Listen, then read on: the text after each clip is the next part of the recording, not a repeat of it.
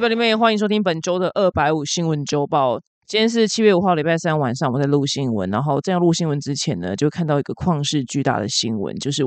我钟爱的歌手 Coco 李玟她自杀过世。然后因为因为我的好朋友就是奇葩，就我高中同学，因为他是 Coco 的脑粉，他就就视讯打来，我们两个就一起就是抱头痛哭。然后所以我就 跟我制作人演了半个小时，因为我们两个就真的就是在电话里面就大哭特哭，因为 Coco 里我们是真的。我们两个小时候，他比较爱啦，他就是是 Coco 超级无敌脑粉，就每一张专辑都有，然后每一首歌 A 面 B 面。如果年轻人你们可能不知道什么叫 A 面 B 面，就是以前录音带有分 A B 面，A 面 B 面都会唱。然后我是被他影响，就哦好了好了，然后就高中就陪着他，就是一起听就是 Coco 李玟这样，所以导致我后来就很多 Coco 歌我也都会唱。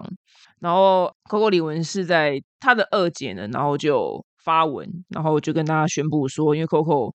不幸就染上了就忧郁症，然后长时间治疗，但是还是没有办法恢复健康，所以最后在七月二号的时候在家里面自杀。就是后来有送医院，然后到七月五号，我还是没有办法。我天啊，我是没办法好好报新闻的，因为我真的太爱 Coco 了，你知道吗？因为我朋友是 Coco 李文系，就他自称念李文系毕业的，所以导致我因为我从高中就被他影响，就奇葩，所以导致我就跟着他，就是一起就是爱了 Coco。但他还是最厉害，我我没有他研究那么深入，只是就跟着他一起爱这样。然后最后七月五号的时候，还是没有办法就回天乏术。那其实这前阵子啦，前阵子就脚受伤，然后开刀，然后就在。就是在努力的就恢复健康，然后他还有一张手术的照片，他身上有一个引流管是什么？但是他从头从头到尾都没有解释那个是什么样的。手术，因为那个年代巨星很多事情很多事情他不会细讲，然后他再加上这两年就是所有的媒体都在讲说他跟他的富商老公 Bruce 已经离婚了，是因为他富商老公 Bruce 就偷吃嫩梅，就多次被拍到什么之类的，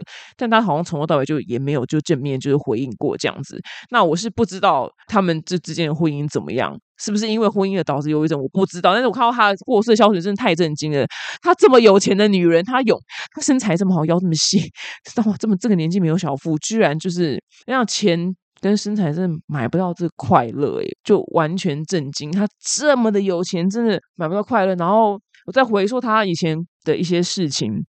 她跟她富商老公 Bruce 的婚礼办超盛大的，那时候谣传说要请 J Lo 来唱歌，但后来就 J Lo 就是没有出现，但是也也来了，就很大咖，是 Alicia Keys 跟那个火星人 Bruno Mars。应该是吧，对，就是到她婚礼上就唱歌，你就知道她老公有多么的有钱，非常厉害，可以请到就欧美巨星。那再来一个原因，是因为 Coco 李玟真的是华语世界整个亚洲第一个，真的是第一个去就是美国发展的女歌手。那她在。大概在两千年的时候，就那时候他就发了英文专辑，因为他本来就在美国长大嘛，所以他一直以来就是梦想就发英文专辑。然后他那时候就是要启动他就是变成一个 international superstar 的计划。当时他发的英文专辑是有打入一些就是 Billboard 排行榜之类，但是我觉得那个年代华语歌手真的太难了，难如登天。但他至少有踏进去，毕竟他有去奥斯卡就唱过歌。那后来真正成功办到打入欧美市场，而且是主流市场的，真的就是。靠我的 K-pop 就 Black Pink 就在对啊，在二十几年后 Black Pink 达到了，但其实世界上第一个人华语呢就是 Coco 李玟，而且我就曾经这故事我好像没有讲过，就是当年就真的很爱 Coco，那个年代明明就没有手机跟就是网络，就是也不发达。但是就靠了传统媒体，就电视媒体跟广播，就他的每一首歌就基本上都朗朗上口。然后那时候就学校就是办就是歌唱比赛，就高中的时候，我真的也没有在爱唱歌，只是就同学就说走啊走啊，然后就好啊走啊走啊，然后我就报名就参加歌唱比赛。那时候我唱的呢就是 Coco 李玟的歌，就是真情人。所以我这当年是真的有在爱 Coco。然后后来我本身就不是认真要唱歌人，只是只是那时候就是就小时候高中的时候去参加歌唱比赛，然后那个年代没有手机，不然就录下来一定超好笑。你们知道怎样吗？就一上场只唱一句一句歌词，就被台上的阶梯给绊倒。我就在台上就叠一个就大狗吃屎。然后我的朋友们，就我高中同学，他们就是笑到不行。那当然，其他不认识我的人就笑到不行，因为真的太丢脸了，就全场就哄堂大笑。对我就从小时候就是一个谐星命，然后这件事情就在我的高中同学圈就永流传。他们每次讲到这件事情，都还可以就在笑一轮，说到底是他们就说怎么真的很可惜，就当年没有手机，真的拍下来真的是每年都可以拿出来播放，就是整个人是往地上趴，就是扑街就扑街这样。然后那时候唱的就是 Coco 的真情人。啊，我只能说，科克李文就是希望他一路好走。但如果他真的是因为病痛折磨，我也可以理解啦。就当然还是不要轻生，但就可以理解。对我觉得他什么都好，他的演艺生涯真的是华语乐坛的顶流巅峰。对，就顶尖华语女歌手，顶尖中 top 这种 top，然后腰又这么细，身材又真的是超级好，然后又嫁这么有钱老公。我觉得他唯一就是比较还好，就是我觉得他挑男人的。品味可能就比较还好，因为她老公，我是看新闻，因为老公真的就是一个老头嘛，就你们看到，然后她老公外遇的新闻，狂外遇的新闻就也满天飞，然后还有一个新闻是说，她在追 Coco 离婚的时候，她就是那时候还没有就完全离婚，然后是 Coco 跟她说，你要离婚，就是我才办法答应你的追求。所以我就就每次跟我就好朋友奇葩就讨论，我们觉得这男的真的也是蛮不 OK 的，这样我就觉得 Coco 什么都好，就美啊，然后又事业巅峰，歌又好听，但就唯独就挑男人品味就好像有点有点就比较还好。但是我希望，啊，他现在就当天使，他真的好可爱，我很爱 Coco。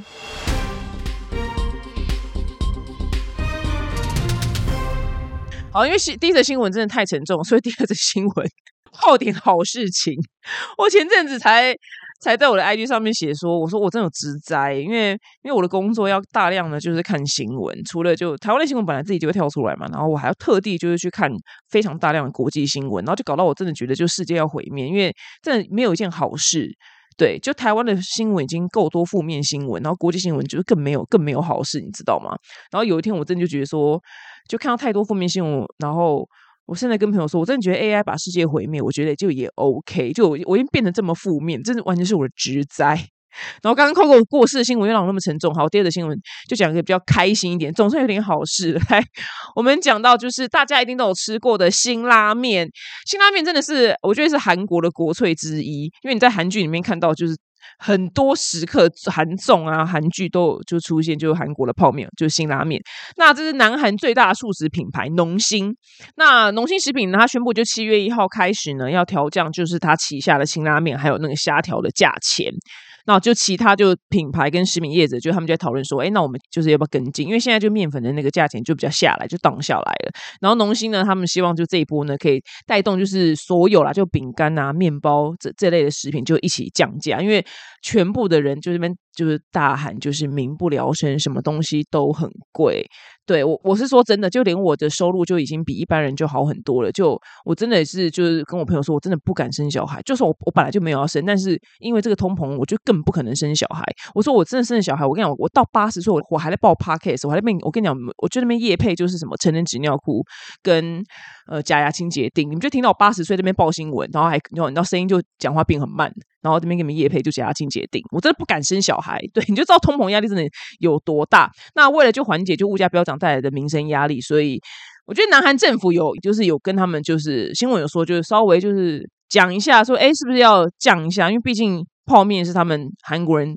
最常吃的食物之一。那新拉面呢，跟虾条的售价呢，从七月份开始呢，调降四点五帕跟六点九帕，因为那个面粉的供应商从七月份的时候呢，开始要调降五帕，所以呢，它可以帮农心呢一年省下就新台币一点九亿元的费用，所以呢，他们决定就调降价回馈给消费者。那全体的消费者呢，一年可以省下就是韩币两百亿。讲非常非常的多，那像其他品牌，像有个叫三养食品的，他说他七月一号开始要调降，就是十二种泡面的售价，然后一起就调四点七趴左右。那像不倒翁啊什么，他们就决定一起跟进。我真的觉得这些品牌真的人很 nice，哎，真的超级无敌 nice。我跟你讲，所有大部分的世界上的商人，就他们在涨价的时候都会说原物料涨价，然后涨，但原物料降价的时候，他们全部都 get 掉掉，你知道吗？他们全波特变的哑巴就不会降价，因为他们当然啦，因为它的原物料就算降价好了，那剩下来就是它的利润空间，它干嘛就降给你？但是这一些厂牌，我真的觉得人很 nice，真的人很 nice。要是要是美妆品也能降就好了，因为很多化妆品、保养品都是这样年年涨价，我也会觉得说，哈，真的是看了觉得有点就是心酸，想说，嗯，那就是。就这样一去不复返了吗？好，那去年就是泡面涨价呢，其实农心第一个就是涨价的。他去年九月的时候呢，就宣布就是要调涨十一点三趴，然后不倒翁呢，还有另外一个品牌叫做八道呢，他们是下一个月呢就调涨了九点八趴跟十一趴，然后三养呢它是调涨九点七趴，所以刚刚农心说它降价大概四点七趴嘛。所以其实它去年是涨了十一多趴，所以其实还是没有没有回到它原本的价格。通膨真的很恐怖。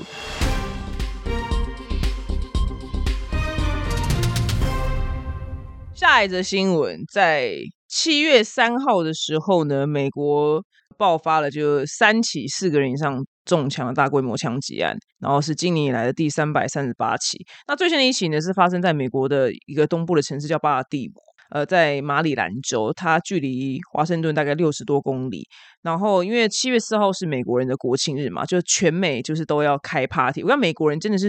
呃，应该说欧美人，他们这种各式各样的名目就是要开趴，真的是各式各样的名目，什么名目都要开一个趴这样。可能跟大概跟台湾人就是以，可能嗯，我们有什么，我们很爱做什么事情啊？去吃饭吧。台湾应该最爱就各式各样的名目最爱约吃饭哦唱歌之类的，对，就美国就是大概是转换成开趴，然后呢，就是在七月三号就跨七月四号那个晚上，因为。大家就开始在庆祝国庆日嘛？我不懂哎，因为你看嘛，我们十月十号有人在开趴吗？我们十月九号没有人在为这件事，我们从来没有人在为国庆日开 party，你知道吗？就觉得他们为国庆日开趴这件事真的是很很特殊啦，这很非常特殊的文化。然后因为他们社区就为了国庆日就开始要在路边，然后就把路边就围起来，然后就是一个非常多就邻居间可以参加那个 party。然后呢，就突然就强出就传出就二三十声。枪响，然后造成二死二十八伤，然后当中呢，超过一半都是未满十八岁的未成年，然后最小十三岁。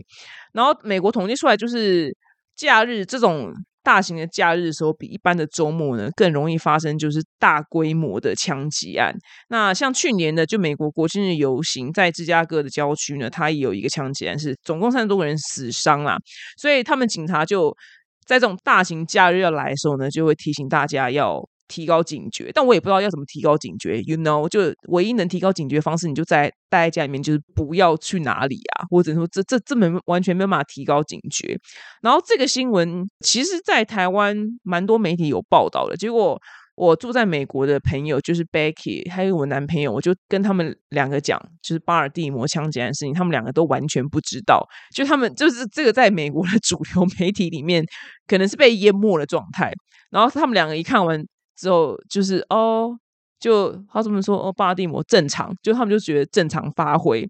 因为我之前曾经有提过，就巴尔的摩非常的危险。就曾经有一次，就我跟我男朋友开车经过巴尔的摩这个城市，然后在白天的时候，在白天路上真的没有人，就是很像一个空城，我也不知道为什么，就非常的空，就是有建筑但没有人类，就是很多建筑，它不是像乡下一样是草，它很多建筑，但路上真的没有什么行人，而且是那天是假日。然后我男朋友就一副紧张兮兮的，他说巴尔的摩真的非常的危险，但是因为我想要去的一个博物馆在巴尔的摩，我说那那我们可以就不要去。他说没关系，白天这边这个巴尔的摩的这一块就比较还好。我说哈，我们有必要就冒了生命危险去看一个博物馆吗？那反正总而言之，那博物馆我也很喜欢，就把它就看完。然后看完之后，他就。完全没有要要跟我在巴尔的摩就共进一个午餐的意思，就是带我就逃离巴尔的摩，就去回到别的地方就吃饭，这样就巴尔的摩就是这么的危险，就连他一个黑人都就紧张兮兮，所以就是大家如果并没有了，巴尔的摩从来就不是旅游的圣地，所以大家也不用提醒你们就不要去，就他就是没有人会去的地方。但是那一天呢，除了就是巴尔的摩的那个枪击案之外呢，就中西部的那个 Kansas，它里面呢就是有一间夜店，然后也爆了就枪击案，就大概七个人就中枪，然后其中一个人重伤。然后我最近就是一直在，因为我跟你们讲说我在学那个什么，就是以色列军用防身术，然后之前就在学就会攻击啊，然后被刀要砍我或呃戳我该怎么怎么办，然后最近就学到了枪，那枪就从前面跟后面，真的，然后我要怎么样应对？我想难，真的非常非常之难，难道就是我就觉得，我就跟教练说。教练真的有人拿枪这样指着我的话，我真的觉得我不知道我没办法把这些动作完成呢。然后教练就说：“没关系，你就你就想办法做到六七成就好。”就是他说你还是得做，因为那些动作真的太难，那真的是要每天就是可能从早上八点就练到晚上八点，你才有办法把那些动作给真的熟记起来。因为真心诚意夺枪是一件非常困难的事情。那跟大家就小小就科普一下，原来就是所有。呃，不所有啊，就是枪，就是如果那个拿枪的人离你很近，就是在你手可以碰到的范围，其实这个是最有救的，对，这是最有办法把他枪夺下来。最没救就是很远很远要射你的那个，那就真的你就是胡乱跑跑 S 型什么之类的。对，原来就是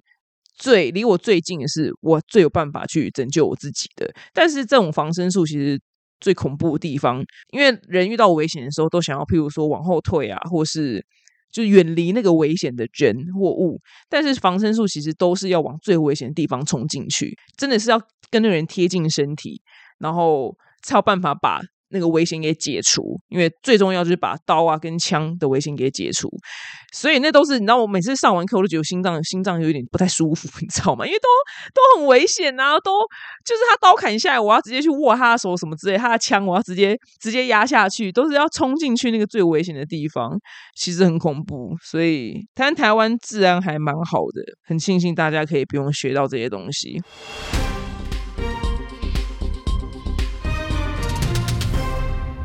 下一个新闻呢，我觉得超级无敌有趣，就是大陆呢，因为就高温连连，是六十二年以来就是最高温创新高，然后接下来七月中呢还有两波就是高温天气，所以呢大陆有一个东西就是卖超级无敌好。就是脸的比基尼 叫脸基尼，它就是一个就是头套就这样套下来，然后一个帽子，然后只露出眼睛啦，就叫脸基尼。所以现在所有大陆的防晒服饰呢都大卖特卖，而且不只是女生注重防晒，连男生都开始注注重防晒。那六月份的男性的防晒用品的销售额呢是去年的两倍。那这阵子大陆到底多热呢？就是它测量起来，就是今年上半年大陆高温的天数呢是六十二年来就是新高，然后三十五度以上的面积呢达就是三十七点一万平方公里，然后其中的五趴呢还有到四十度以上。哦，我真的会死掉，我真心诚意的会死掉。光在台湾我就觉得我要死掉。对我夏天基本上是不太出门，我除了全身包紧紧，我需要买脸基尼一起，我我也需要买那个脸基尼去冲浪，因为我我我脸那个防晒真的涂爆干后，我涂三层海洋友善的防晒，对三层，然后再戴帽子，然后我现在连手套都戴上了。对我冲浪穿长袖长裤，然后再戴手套，所以我现在全身上下唯一晒黑就是我的脚，而且。就是那天就是去做脚的时候，小姐说：“嗯，你的脚板怎么跟你的那个腿不一样？”我说：“哦，对，因为我去冲浪，就是穿裤子只穿到就是这边。我脚也是有涂防晒，但是还是多多少少会晒黑一些。因为如果我在穿袜子冲浪的话，我真的我真的会被 我会被所有同行给耻笑，所以我就只好让我的脚就是晒黑。真的好热，好可怕哦！”根据就是淘宝天猫数据呢，就上个月就电商六一八的购物节里面呢，购物节当中呢，它的那个防晒新品，就是穿的那种防晒，比去年同期增长了一百八十趴，哇靠，超级无敌多，赚翻了。然后在浙江义乌呢，它有大批等着出货的防晒衣，然后都堆到马路上，因为根本就来不及出货，因为货量太大了。然后像是刚刚。我说那个什么脸基尼，就是他们一个直播就可以直接就是一个直播就卖三千三千多个脸基尼，我觉得 好，我就觉得就我我等一下自己讲完，我都想要去买，我想要买脸基尼，就觉得太屌了吧？因为那个有时候就是你防晒没有补的话，真的会。长斑，我是真的就长斑过，然后因为我没有补，但是我可能大量流汗，它就掉了。然后我就曾经就是去把斑给打掉，我觉得打斑非常的麻烦，所以脸基尼我觉得非常非常的好。我等一下就要去淘宝买脸基尼。但其实我已经很幸运了哦，因为我大部分的那个工作都可以在室内。可是呢，像很多人呢，他非常辛苦，他的工作是要在室外的。那在大陆呢，就是因为真的是太热了，所以他们对于很多的户外工作者呢，我觉得哎，非常的 nice 哎，像是在北京朝阳区呢，就有企业跟商店，它组成一个就是五分钟的清凉圈。这边就譬如这个清凉圈这个站里面，它有免费的绿豆汤跟免费的饮料，都是冰的这样子。然后这个有首先充电跟座位，所以像是外送员啊之类的人都可以去那边，就是喝免费的清凉饮料跟绿豆汤，然后让让让手机充电休息。我觉得非常非常好，因为每次跟我爸。这几天出门的时候，我爸每次问我说怎么办？工人怎么办？工人要怎么盖房子？我说爸，我真的不知道。我说你不要问我，我真的 respect 就是所有的在外面工作的工人跟业务跑来跑去的人，我真的觉得还有外送员，我真的 respect 给你们所有人，真的好热，你们真的太厉害了，我绝对不敢在你们面前就喊就是辛苦，因为我就尽量躲在室内。对，就是我的工作如果能澎湃的话，绝对不会外拍的，打死不外拍，因为太热了。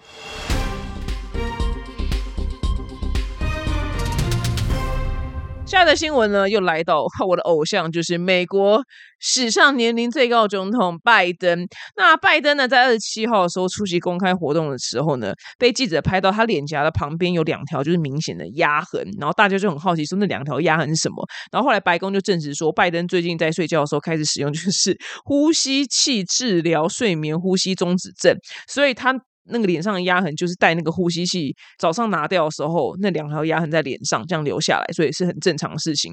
因为美国总统的那个健康是要摊开在人民面前的，就他们要交就是总统的健康报告给人民。我觉得就是嗯，好像也可以理解啦，因为总统的健康的确非常的重要。然后他们这次的报告就说，拜登就是有呼吸中止症啊，然后所以他现在就要用这个。这个呼吸器来睡觉，然后就说这种这种疾病就非常的正常。这样我知道很正常，但因为拜登他真的是他真的是已经有够老了，好吗？他真的有够老，而且他前阵子他时常讲错话，已经不是新闻。然后他前阵子有一次在一个大型的记者会上，然后就讲到一件事情的时候，他就叫 Jackie，就是假鸡，一个女女生的名字。不是成龙，就是是女生的 Jackie。他说 Jackie，你说对吧？Jackie，Jackie。然后全部人就傻眼，因为 Jackie 是已经过世的一个女女议员的名字，他就里面叫贾基，就 Jackie。就拜登，他真的，他真心诚意的，就这辈子就去打高尔夫球，过完他这一生就好。我想说，美国这是怎样人都死光了吗？非要派一个这么老的人吗？就真的是非要这样吗？就不是不让他休息，是他自己要出来是。就是逼他去休息，好不好？就不要，不是美国总统这个身份真的非常重要，他不只是关系到美国，他是牵动到全世界很多事情。说非要就是选一个就是已经脑子不清楚，然后还睡觉会呼吸中止要带呼吸睡觉的人吗？就拜登，你真的饶了大家，你可不可以就是去打高尔夫球，过完你的这一生 吧？那给我们科普一下，就睡眠呼吸中止症呢，是一个睡眠障碍，就是你在睡觉的时候呢，你的呼吸会反复停止，然后又开始，就很多人其实都有。你不治疗的话呢，其实好像也还好，但是其实你长期不治疗的话，它会引发就健忘、疲劳跟嗜睡。拜登，拜登，拜登应该是蛮健忘，但是我已经分不清楚他是这个健忘还是他年纪大了健忘。然后最终呢，会导致心血管疾病。那美国医学会呢，它的数据是显示说，美国大概有三千万个人患有这个疾病。哇，就其实人很多诶，这三千万人真的非常多诶，对，就等于是全体台湾人都有这个病的意思，对，两千三百万人这样，但就希望希望他不要选上，对我希望拜登不要选上，真的够了，真心诚意的够了，他就去打高尔夫球退休。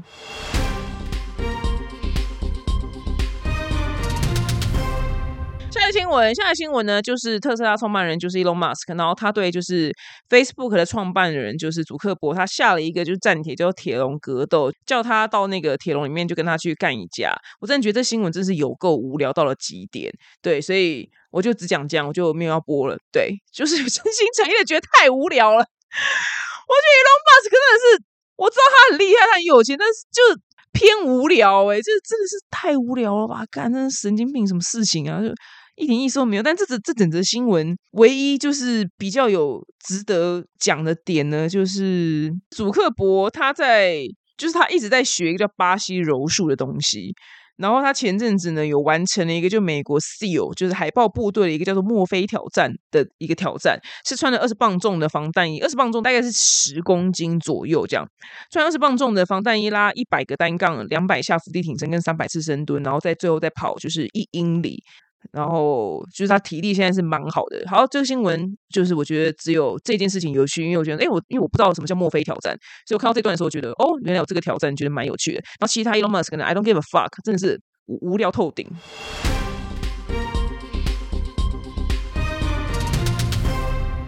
下则新闻呢是。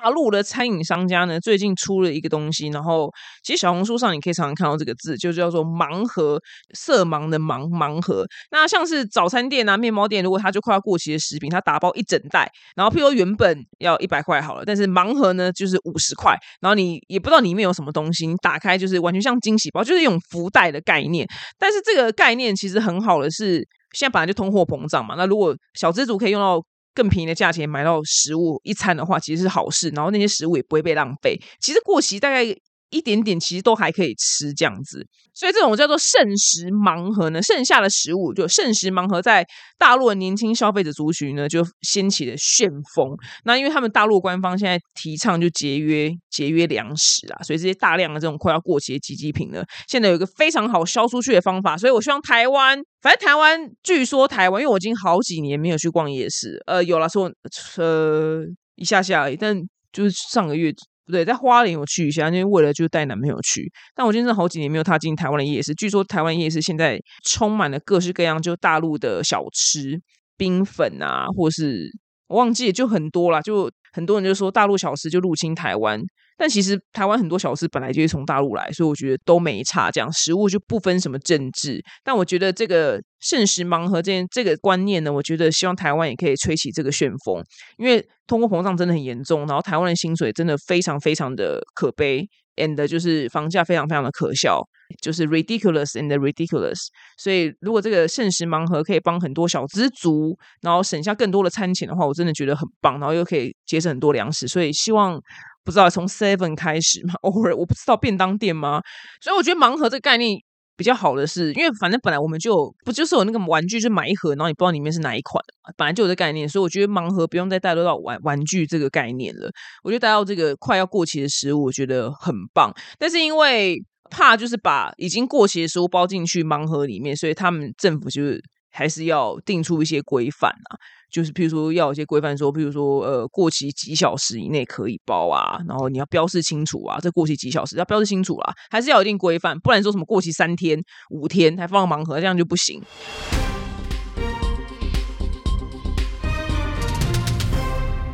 那新闻最后呢，是听完可能对你没有什么用的冷知识时间。呃，世界上有一个就是最古老的报纸，它已经发行了三百二十年，我的老天爷啊，三百二十年。是一七零三年创刊的《维也纳日报》。那《维也纳日报》《维也纳日报》呢，在二零二三年的六月三十号呢，是发行的最后一天，然后就宣告停刊了，让奥地利的文化界感到非常非常的舍不得。那这个《维纳日报》呢，据说它的那个，因为我毕竟我们当然没有看过嘛，那据说它的新闻品质非常非常的好，然后是世界上目前就是发行历史最悠久的报纸。那这份报纸呢，它特殊的地方是十九世纪起是奥地利国有的一个报纸。那反正它中间经历过非常多事情。那维也维也纳日报它停刊的原因呢，是因为奥地利政府呢，他就是砍掉了一个预算，然后这个预算呢，这间报社呢，它少了每年就新台币六亿元的收入，所以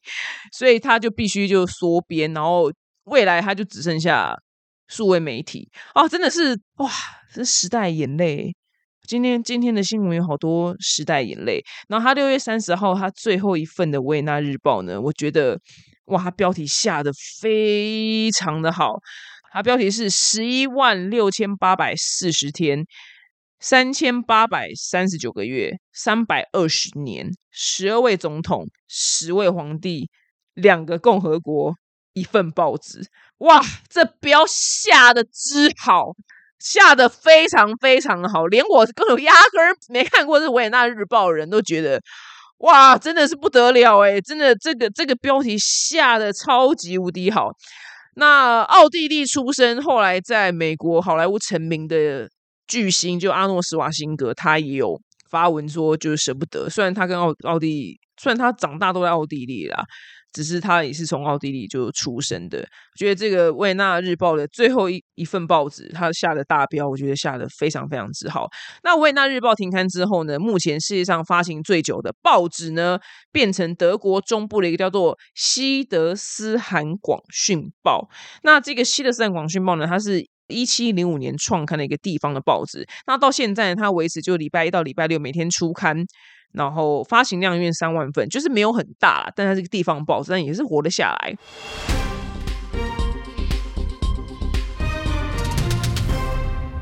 好，那新闻的最后呢是巨星下凡来解答。那本周来信呢是娜娜娜娜，她说我从小就明星梦，是一个个性内向，所以不敢告诉别人。那因为之前呢一直梦想到韩国当练习生，然后出道。我有参加过就是韩国经纪公司的甄选，也选到最后一轮了。但是因为年纪呢。被刷掉，那当时是二十一岁。那现在呢？我常常想起来，就对于人生有很多后悔的时候，像是怎么没有小一点的时候，就更年轻的时候，在国高中的时候就勇敢追梦。如果说那时候勇敢一点的，我可能就可以达成梦想。虽然现在也想要往梦想前进，可是我今年已经二十五岁了，好像已经没有做梦的权利了。想请问表姐，有像这样子被过去绑架的时候吗？呃，或是该放下过去？那有叫我，我刚刚跟你提过，就是我个人最后悔的事情，就是我没有在几年前朋友叫我买台积电的时候买，那时候真的从三十几块吧。对，朋友叫我买，那时候我就耳边风就没有买。我是说，我说真心诚意的后悔。然后或是我更年轻的时候没有更就是懂投资理财这样，但我从现在开始投资理财，可是因为投资理财不一样，它是还有机还有机会的事情。那其实每个人都有追梦的权利，官方说法是说不分年纪都可以勇敢追梦，只是因为碍于现实，像韩国。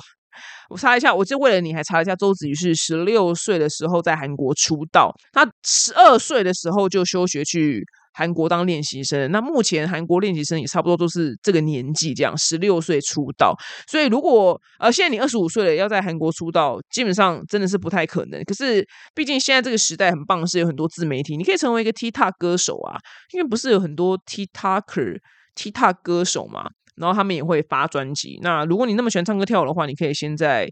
随便的 YouTube 上面啊，或者哪边 TikTok 上面 cover 别人的歌、跳舞之类的，然后累积粉丝。虽然跟当韩星还是有落差，可是或许也是另外一片天空。因为像是美国有一个很有名的 YouTuber，非常的红，他是一个应该是变性人还是 gay 吧。他叫做 Jeffrey Star，然后 Jeffrey Star 他原本是网红，然后他后来立志要朝向当歌手，就他当歌手当不成。他原本是在一个叫 MySpace 美国的一个这个这个网站已经没有，你把想成随便的无名小站好了，后来就没了。他在 MySpace 上面是非常红的一个人，然后后来他就是去当歌手，然后当歌手不成功，然后他就转战 YouTube，然后现在有应该有一千多万订阅吧，然后也赚爆干多钱。他的家都是满坑满谷的名牌，这样。他就成为了一个很成功的美妆网红，所以我觉得也他当歌手当不成，他也做别的事也很成功，所以或许你有别的事情可以做，所以后悔可以后悔，但往前看好了。以上呢就是本周的二百五新闻周报，希望大家会喜欢，我们下周见。